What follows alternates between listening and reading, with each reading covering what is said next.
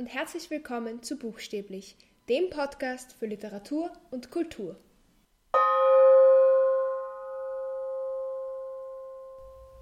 Ich habe vor einiger Zeit wieder mal Momo von Michael Ende gelesen und wollte unbedingt eine Folge darüber machen, weil ich dieses Buch so schön finde und ich möchte diese Gelegenheit auch dazu nutzen, darüber zu reden, warum Bücher, die zwar für Kinder geschrieben sind, aber eine sehr erwachsene Message haben oder eine Message, die für erwachsene Menschen genauso wichtig ist, warum diese Bücher jeder lesen sollte und warum sie eben total wichtig für uns alle sind und nicht nur Kinder betreffen.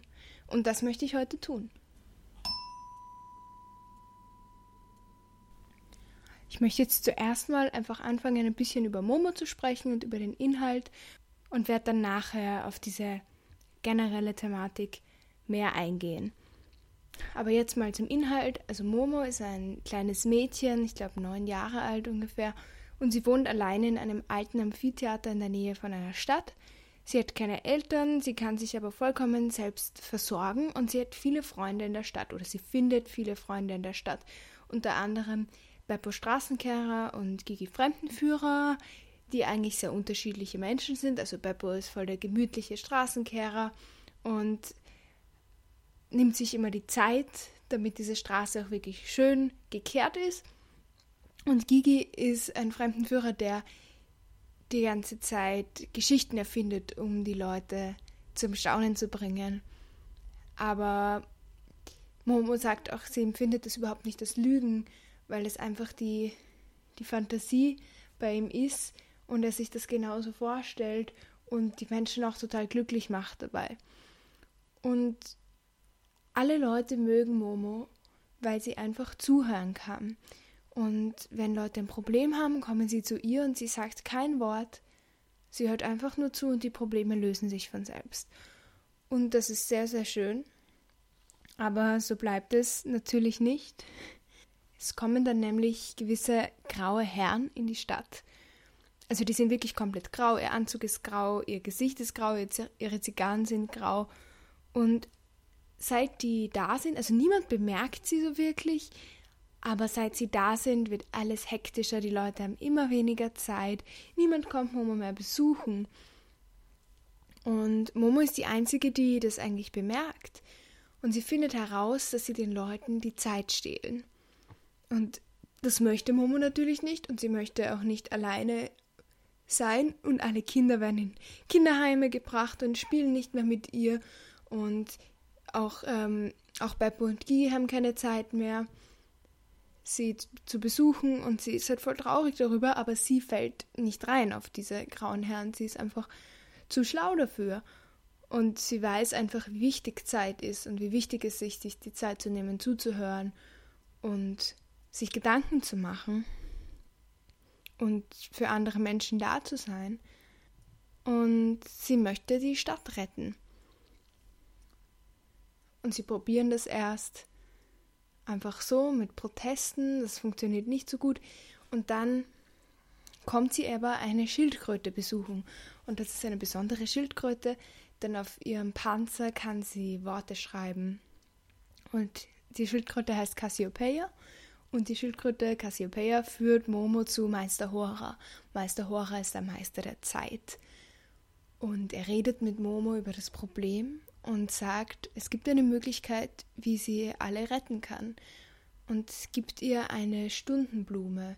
Mit dieser Stundenblume hat sie eine Stunde lang Zeit, die, weil die Zeit angehalten wird und sie hat quasi diese Stunde Zeit, die grauen Herren aufzuhalten. Und Momo folgt ihnen dann in ihr, ihre Art Hauptquartier und findet halt noch mehr über sie heraus. Unter anderem, dass sie die Zeit von anderen Menschen tatsächlich rauchen in ihren Zigarren und wenn sie diese Zigarren nicht haben, sterben. Und sie schafft es dann tatsächlich, sie, sie mit dieser Stundenblume in dieser Zeit aufzuhalten. Und so wird alles wieder gut. Darum geht es ungefähr. Es war jetzt nicht so detailliert, aber das sind die wesentlichen Punkte, um die es geht. Und ich finde das eben eine total schöne Message. Und es ist nicht die, es ist nicht das einzige Buch für Kinder mit so einer wichtigen Botschaft. Und, aber ich finde gerade, dass diese Botschaft total wichtig ist in unserer Gesellschaft, wo alles gestresst ist, alle Leute im Stress sind, von jedem erwartet wird, dass, dass man zwei Jobs gleichzeitig macht und sich um die Familie kümmert und so und so viele Projekte auch noch organisiert. Es ist einfach nicht gut und diese Botschaft, sich Zeit zu nehmen für andere Menschen und für sich selbst, ist total wichtig. Und ich glaube, das ist auch etwas, was gerade sehr im Trend ist, obwohl dieses Buch jetzt doch schon vor einiger Zeit geschrieben wurde, ist es ein sehr, sehr aktuelles Thema, wo immer mehr Leute draufkommen, dass sie es in dieser Gesellschaft und mit diesem Druck gar nicht mehr aushalten und dass sie sich eine Auszeit nehmen müssen. Es gibt immer mehr Leute mit Burnout und ich bin ja selber so ein Workaholic, also ich kenne das ja selber und ich finde, deshalb tut einem so ein Buch wirklich gut, weil es einem in Erinnerung ruft, wie wichtig Zeit ist und dass Zeit eigentlich wirklich das Einzige ist, was wir haben. Ohne, wenn wir die Zeit nicht gut nützen, dann, dann bringt uns unser Leben nicht wirklich etwas. Und ich finde, das ist eine sehr, sehr wichtige Botschaft und, und ich finde gerade für Erwachsene, die eben im Berufsleben oder mit der Balance von Berufs- und Familienleben totale Schwierigkeiten haben oft. Deshalb frage ich mich eben, warum ist es eigentlich ein Kinderbuch? Ist diese Message nicht einfach viel wichtiger für Erwachsene?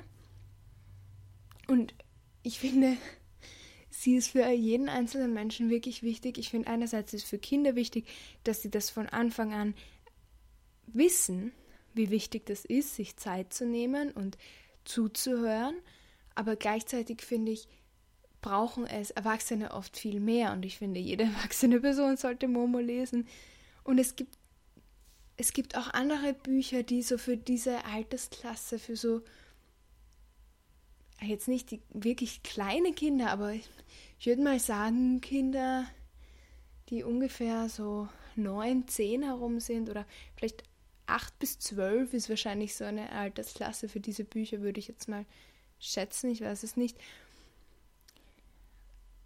Aber das ganze Marketing geht halt schon in Richtung Kinderbuch, nicht mal Jugendbuch, sondern wirklich Kinderbuch. Da gibt es auch dann Bücher wie Die Brüder Löwenherz von Astrid Lindgren oder Die unendliche Geschichte auch von Michael Ende, die wahnsinnig wichtige Botschaften vermitteln über Liebe und Selbstliebe und Vertrauen und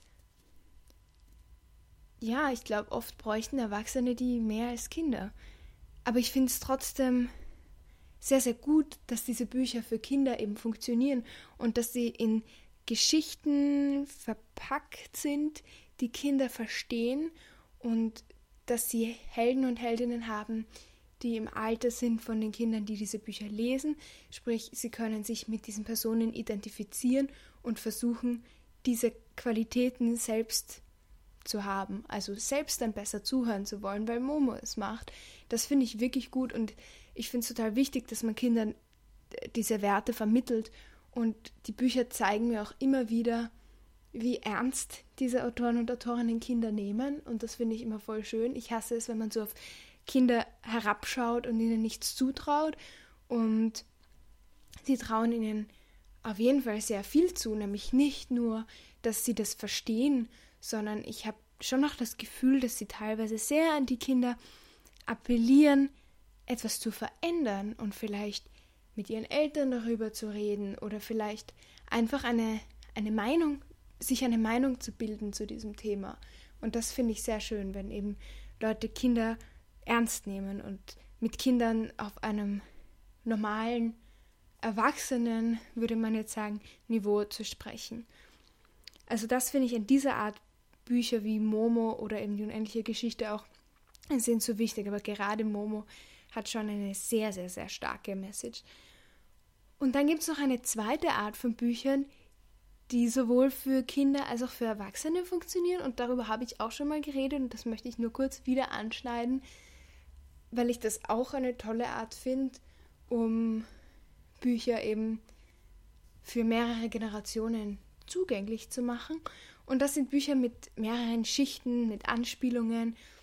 Zum Beispiel, Paradebeispiel Alice im Wunderland. Es gibt so viele Wortspielungen und Anspielungen, die Kinder noch nicht verstehen. Aber gleichzeitig spielt es in einer wahnsinnig fantasievollen Welt und die Geschichte ist total fantastisch und spannend. Das heißt, als Kind macht es sicher Spaß, es zu lesen oder vorgelesen zu bekommen und sich diese, dieses Wunderland vorzustellen. Aber es macht einfach noch mehr Spaß, das dann als ältere Person wiederzulesen und plötzlich diese ganzen Witze zu verstehen, die man vorher noch nicht verstanden hat. Und ja, ich finde es halt interessant, dass so etwas, was eigentlich literarisch ziemlich anspruchsvoll ist, meiner Meinung nach, so oft als Kinderliteratur verkauft wird. Ich meine, klar, ich, ich bin voll dafür, dass man Kindern Alice im Wunderland zeigt und gibt zum Lesen und vorliest, weil es einfach eine tolle Geschichte ist. Aber ich finde es trotzdem sehr interessant, dass das Marketing von diesem Buch so auf, auf Kinder ausgelegt ist, obwohl es eigentlich meiner Meinung nach, also ich weiß nicht, was Lewis Carroll dazu zu sagen hatte, keine Ahnung, aber ich nehme nicht an, dass er das für Kinder geschrieben hat. Ich weiß, dass er es inspiriert von einem Kind geschrieben hat aber oder vielleicht sogar für dieses Kind, aber ich glaube nicht mit dem Gedanken, hey, dieses Buch ist jetzt nur für Kinder, sondern er hat einfach schon sehr anspruchsvolle Sprache verwendet, finde ich. Also finde ich das immer ganz interessant und ich würde auf jeden Fall jedem raten, Alice im Wunderland zu lesen, vor allem auf Englisch, weil in der deutschen Übersetzung geht leider die Hälfte verloren, wo man jetzt niemanden dafür verurteilen kann, weil es wirklich schwierig ist, Wortspiele zu übersetzen und sie sind einfach wirklich wahnsinnig gut. Ja. Ich habe jetzt bis jetzt, ich habe bis jetzt über Kinderliteratur geredet, was ist aber jetzt eigentlich mit Jugendbüchern? Und das ist nochmal eine andere Geschichte. Und es, es gibt jetzt einen sehr starken Trend, vor allem in der englischsprachigen Literatur, dass eben Jugendbücher geschrieben werden, beziehungsweise heißen sie auf Englisch YA, Young Adult Novels. Und ähm, eine YouTuberin, die ich glaube ich schon mehrmals erwähnt habe jetzt auf diesem Podcast, Ariel Bissett, ähm, hat vor ein paar Monaten, glaube ich, ein Video gemacht mit dem Titel What is YA? Was sehr interessant war, weil es total schwierig ist, dieses Genre zu definieren. Und trotzdem ist es so, so beliebt im Moment. Und ursprünglich hat sie eben gesagt, ihr könnt euch das gerne anschauen, war das einfach eine, eine Methode, um Bücher in der Bibliothek zu kategorisieren. Aber es ist immer, es ist halt trotzdem ein recht neuer Begriff und es ist immer die Frage offen, ist jetzt das Alter der Protagonisten und Protagonistinnen gemein oder ist das Alter der Zielgruppe gemein? Also wenn wir auf Deutsch von einem Jugendbuch sprechen, sprechen wir eher von der Zielgruppe, aber mit der ursprünglichen Bedeutung von Young Adult Novel war das eigentlich nicht so. Deshalb ist die Frage, ist es überhaupt eine gute Übersetzung, dass das als Jugendbuch verkauft wird? Und was auch interessant ist, ist, dass Klassiker oft, oft Hauptfiguren haben, die zum Beispiel 17, 18 sind, was gerade im Young Adult ein, also ein junger Erwachsener ist und dass Klassiker viel seltener als Young Adult Novel bezeichnet werden, weil es einfach Klassiker sind und schon einer, einem anderen Genre zugeordnet wurden, habe ich das Gefühl, weil das eben so eine neue Bezeichnung ist. Also zum Beispiel das Buch Catcher in the Rye, über das werde ich in näherer Zukunft auch nochmal sprechen. Ähm, das wird im Normalfall meistens als Klassiker gesehen, aber eigentlich gibt es einen 17-jährigen Protagonisten und es geht um die Schule und seine Probleme und das ist eigentlich sehr, sehr typisch für diese YA-Novels und für diese modernen Jugendbücher. Aber trotzdem wird es meistens als Klassiker bezeichnet und da fragt man sich eben, wie, wer entscheidet, was das ist und denkt euch jetzt vielleicht, ja, okay, aber ist es irgendwie wichtig? Es sind doch nur irgendwelche Schubladen, in die man Bücher steckt. Ja, das stimmt, aber wie das leider oft so ist, wenn man Dinge in Schubladen steckt, ist, dass sie immer irgendwelche, dass es immer irgendwelche Konnotationen dazu gibt und irgendwelche Vorurteile. Und Jugendbücher werden einfach oft nicht als gleichwertige Literatur angesehen.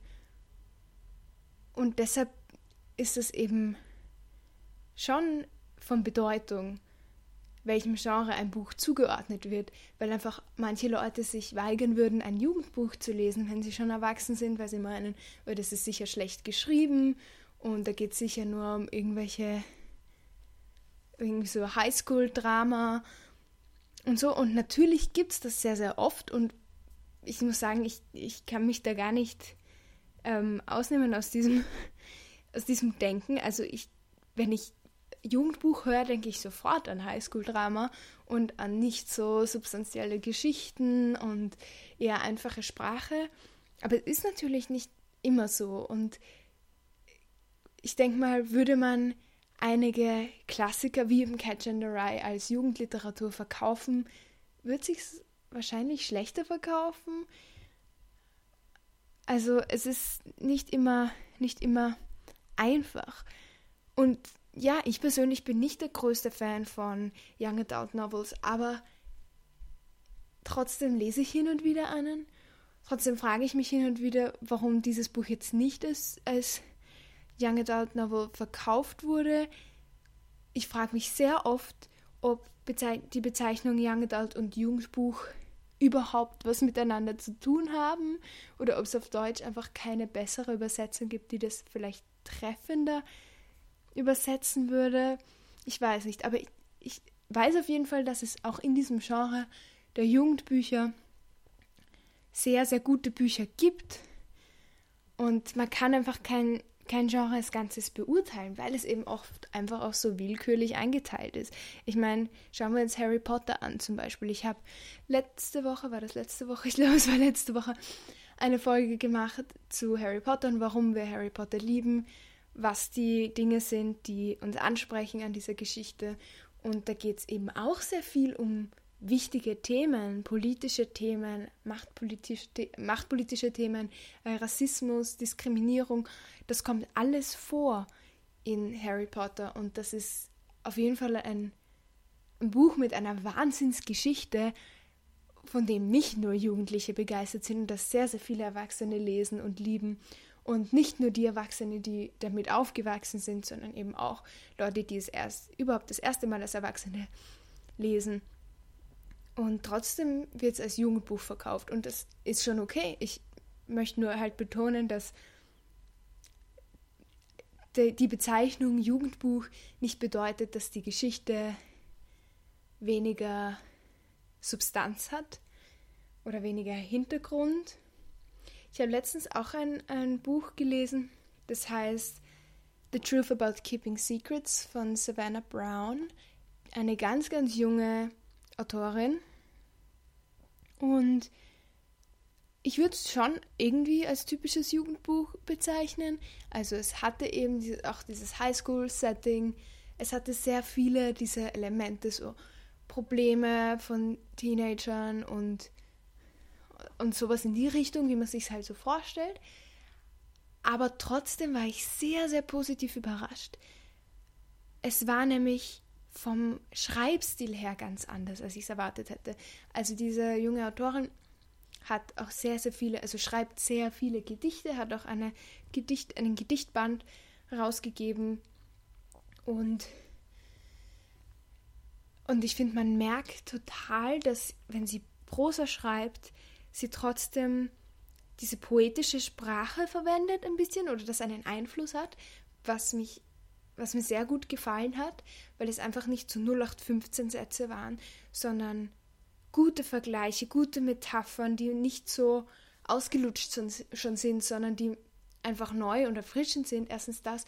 Und zweitens hatte sie so ein wahnsinnig gutes Gefühl für das Timing. Also man hat wirklich also sie hatte einen, und ich glaube, das kommt schon auch von Gedichten, sie hatte einen Rhythmus in ihrer Sprache, der so gut zur Geschichte beigetragen hat. Also wenn es spannend war, dann war der Rhythmus einfach schneller. Und wenn es gerade sich entspannt hat, die Lage, war der Rhythmus langsamer. Und ich finde, das ist etwas, was, was nicht viele Leute können und was eben in, in so typischen Jugendbüchern, was ich da bis jetzt selten gesehen habe. Da ist eben doch eher einfache Sprache und dem Vorurteil nach zumindest einfacher Inhalt. Und ja, ich fand auch den Inhalt nicht ganz konventionell, aber es gab eben schon sehr viele Elemente, die in dieses Genre passen oder zu den typischen Beschreibungen dieses Genres passen. Aber es hat mich trotzdem total überrascht und deshalb glaube ich, müssen wir alle ein bisschen offener sein und, und nicht. Ja, es gibt ja diesen schönen Spruch, don't judge a book by its cover. Ich würde auch sagen, verurteile kein Buch aufgrund des Genres, weil es immer Ausnahmen gibt und das sehr oft einfach ziemlich willkürlich zugeteilt ist. Also ja, ich finde, ich glaube, bei solchen Bezeichnungen geht es eben oft eigentlich nicht wirklich um die Zielgruppe, sondern um den Inhalt oder um beides. Und es ist nicht ganz konsistent. Und ja, ich glaube, sehr oft kann ein Inhalt für jedes Alter relevant sein, wie bei Harry Potter, Momo, Unendliche Geschichte, Alice im Wunderland, obwohl da ist es mehr der Schreibstil als der Inhalt der tatsächliche, aber ja. Und ja, es kann immer Ausnahmen geben zu dem, was man als typisch für Genre empfindet. Und genau. Das wollte ich eigentlich jetzt die ganze Zeit sagen, dafür habe ich über 20 Minuten geredet. Was lernen wir also aus dem Ganzen? Es gibt natürlich Bücher, die für bestimmte Zielgruppen geschrieben sind, aber ich glaube, dass man oft die Zielgruppe gar nicht so im Kopf hat, wenn man etwas schreibt. Ich weiß nicht. Ich, und selbst wenn man eine junge Zielgruppe im Kopf hat, muss das überhaupt nicht bedeuten, dass ältere Menschen mit diesem Buch nichts anfangen können. Und ich glaube, wir sollten alle mehr gute Kinderliteratur lesen, die eine Message hat, nämlich sowohl erwachsene Leute als auch Kinder.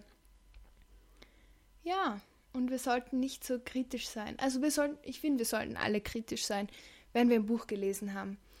Aber rein vom Cover oder vom Genre oder von wo es in einem Buchgeschäft liegt, was rundherum liegt, einfach zu urteilen, dass ein Buch jetzt schlecht sein muss, finde ich einfach nicht richtig. Es wird immer Bücher geben, die bei den Jugendbüchern lesen, liegen, die einem total gefallen. Und dann gibt es Bücher, die neben tollen Klassikern liegen, die einem nicht gefallen werden. Also ich glaube, wir müssen da einfach offener sein. Und ich habe mich jetzt schon zehnmal wiederholt und deshalb höre ich jetzt lieber auf. Ja, wir hören uns nächste Woche wieder. Ciao.